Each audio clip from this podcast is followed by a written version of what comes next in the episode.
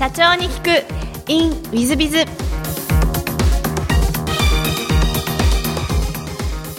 ィズビズの新谷です。先週の続きをお聞きください。え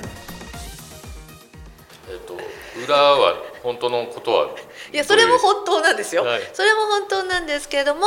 えーもう一つの話は当時、えー友人、えー子供の友人のママが、えー、と私が昔テニスをやっていたのでテニススクールの体験に行こうと一緒にテニススクールに通う通いましょうと言われ、えー忘れもしない12月の28日ぐらいだったと思うんですけどもテニススクールの体験に行きました。体験に行ったところ、えー体験クラスでなんと迷惑なことに私はアキレス腱を切りましたでアキレス腱を切ったらコーチが青ざめてあのそれがまたすごいイケメンだったんですけども イケメンのコーチが青ざめてお姫様抱っこしてくださって病院に運んでくださって家まで送ってくださってという本当親切にしてくださってただ顔が青ざめていてもうどうしようっていう顔をされていてなんとか彼を慰めるに私は何を言ったらいいんだと考えた時に、えー車を降りて家に着いた時私は「必ずスクールに入りますから」と言い捨てて車を降りました。あの普通の方はそんなことありえないらしいんですけどもその時もコーチ室でもそんな根性のある人がいたと。でもお前それは嘘だ絶対来ないぞとそのコーチが言われたって言っていたんですが私はあのそこでも嘘をつきたくなかったのでテニススクールに数ヶ月後に戻戻ったというか入りました。ところがあの負けず嫌いなのでテニス始めてしまったら試合に出て勝ちたくてしょうがなくなってしまってえその時悩んだのが、えー主婦を辞めるか母親を辞めるか社長を辞めるかテニスを辞めるか。はでテニスを始めるって決めちゃったわけですよ。はい。決めちゃったのでこの3つのどれかをやめなきゃいけなくなって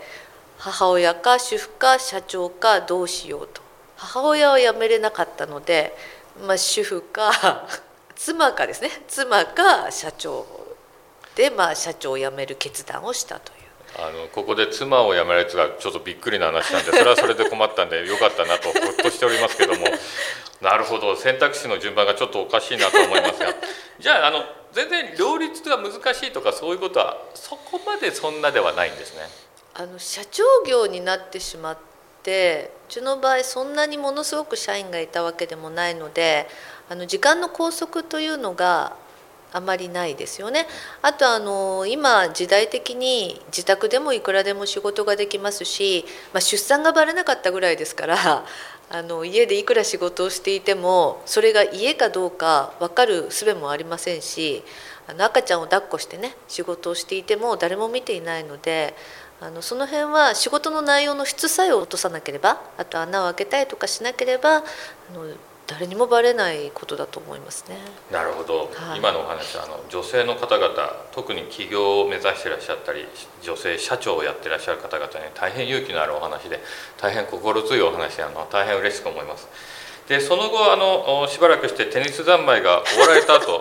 あの会社をもう一度設立していらっしゃるというふうにお聞きしてるんですが、これは何か経緯があられて会社をもう一度設立されていらっしゃるんですか？あの本当に参考にならなくて申し訳ないような話ばかりなんですけれども、えーテニス10年ぐらい続けまして一つはあの試合に本当に毎週出て勝てなくて悔しい日々を送り10年目にしてやっと勝て始めまして、えー世田谷区民大会中央区民大会あたりあの他力本願でしたが団体戦優勝とかですね結構あの優勝をたくさんできるようになりましてでこう憧れていた試合も何度か優勝してそうしたところ次はどこに行けばいいのかなと自分で考えて全国とかそっちに行くとなるとこれまた大変なことになる。あのもうすでに相当テニスにお金をつぎ込んでいたので これまた大変なことになるし、まあ、下の子がちょうど中学に上がるタイミングだったのでもう一回ちょっと働いてもいいかなというふうに思いました。ところがですねあの皆さんご存知かどうか皆さんご存知なんだと思うんですけれどもあの私が履歴書書いてどこに出そうかなとこう職の募集要項を見たところ例えばパソコンが得意だったんですけれどもそれの仕事をしようと思っても年齢制限で履歴書すら出すことができなかった。えこんなにもう一回働こうと思ったらどれだけ実績があっても履歴書を出すことができないんだということをそこで知りました。でどうしようかなとあのちょっとマクドナルドとかでレジ打ちとかですねしたいかなっていう気もちょっとあったんですけれどもあの周りの友達たちにあのあなたがいたら怖くて買えないと言われまして それだけはやめてくれと近所のみんなに言われじゃあどうしようってちょっとなちょっとです。ほんのちょっと悩んだんですけどあまあいっか。また会社作っちゃえばっていう大変安易な考えで会社を作ろうとその時決めました。なるほど、はい。やっぱりあの女性と年齢というのには、まあ、就職というのは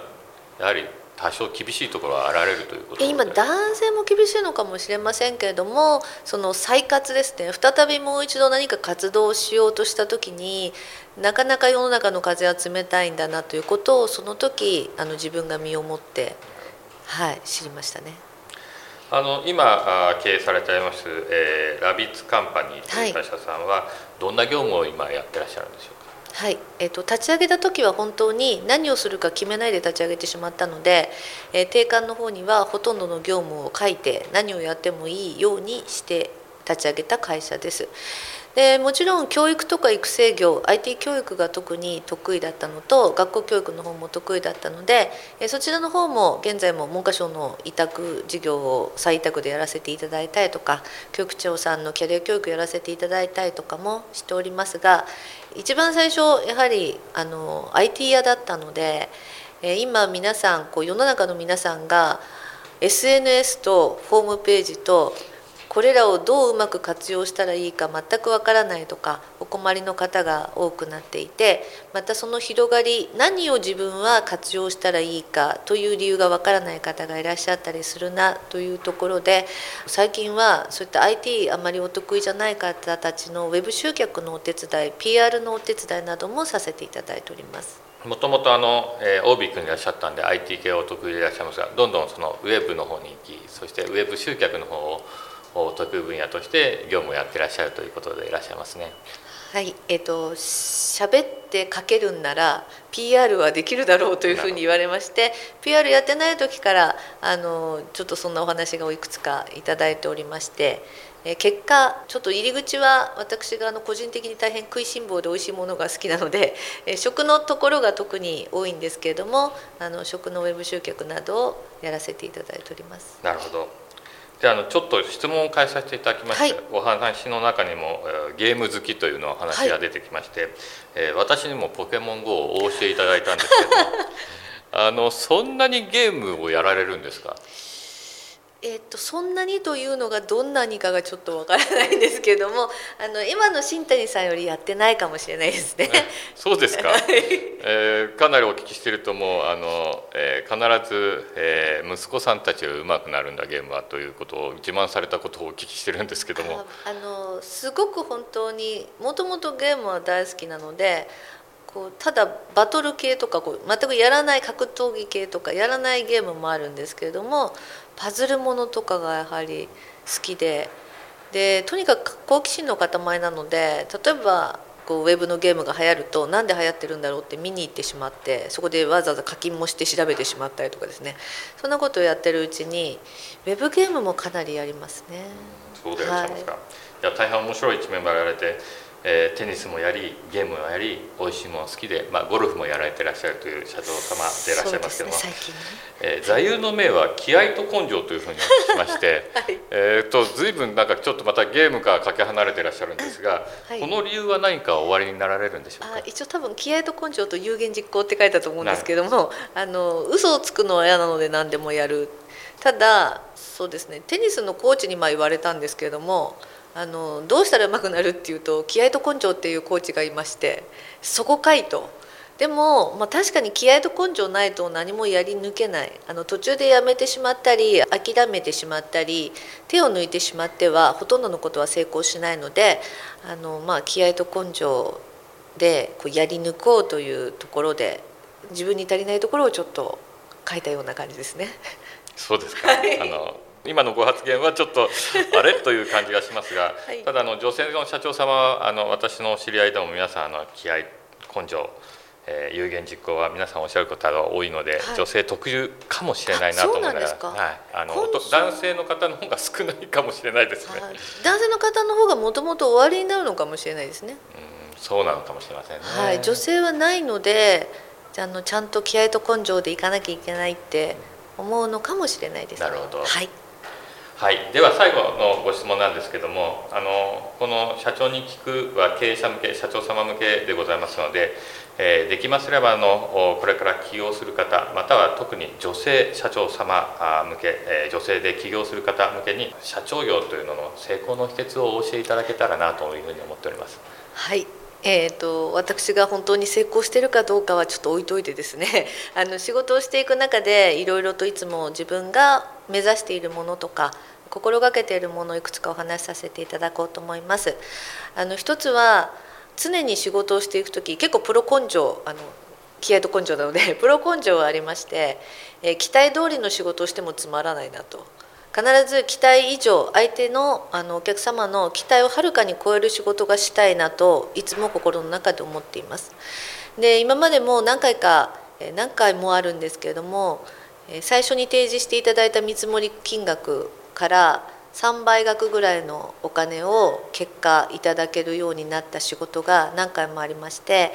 えーこれだけの結果出してくれたんだから別途この企画料払わせてくれとか、まあ、本当にあのそうじゃない方もいらっしゃいますけれどもしっかりと仕事を見て認めてくださる方はまたあの認めてくださった方が営業してくださる。私の場合あの自分が実は営業ができないのでお客様に営業してもらうしかないのでそのお客様をいかに喜ばせて感動させて幸せにするか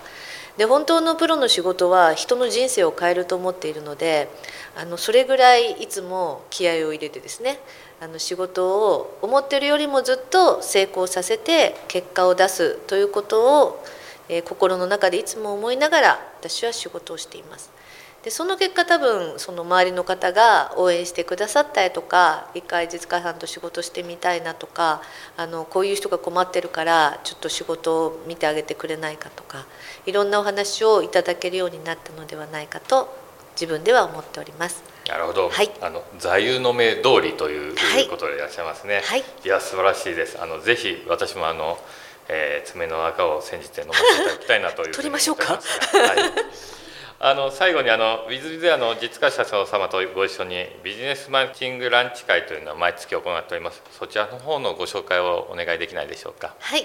水辺さんとご一緒させていただいてるんですけれどもあの中小企業の社長様たちがの気軽にランチを食べながら新しい社長同士のつながりそれからそこからまあもっと何回か顔を見るうちに仲良くなって信頼できるようになってお仕事へと発展していけばいいなという思いからランチ会なんですけれどもビジネスマッチングの本当に軽い緩い感じで参加費2000円という形のランチ会を開いております。汐留のあのイタリアン食べ放題みたいな感じでやっているんですけれども結構気軽にねお昼一人で食べるんだったらちょっと名刺何枚か交換しようかなというぐらいの気持ちで皆さん来ていただいてるんじゃないかなと思っておりますので、えーおお聞きの皆様もし、えーちょっと来てみたいなと思う方またあのこんな私と話してもいいかなと思う方いらっしゃいましたらあのウィズビズさんの方にお問い合わせいただければと思います。ぜひあのリスナーの皆様もぜひご参加いただければなというふうに思ってます。えー本日はお忙しい中ありがとうございました。ぜひ皆様あご参考にしていただければと存じます。ありがとうございましたこ。ちらこそありがとうございました。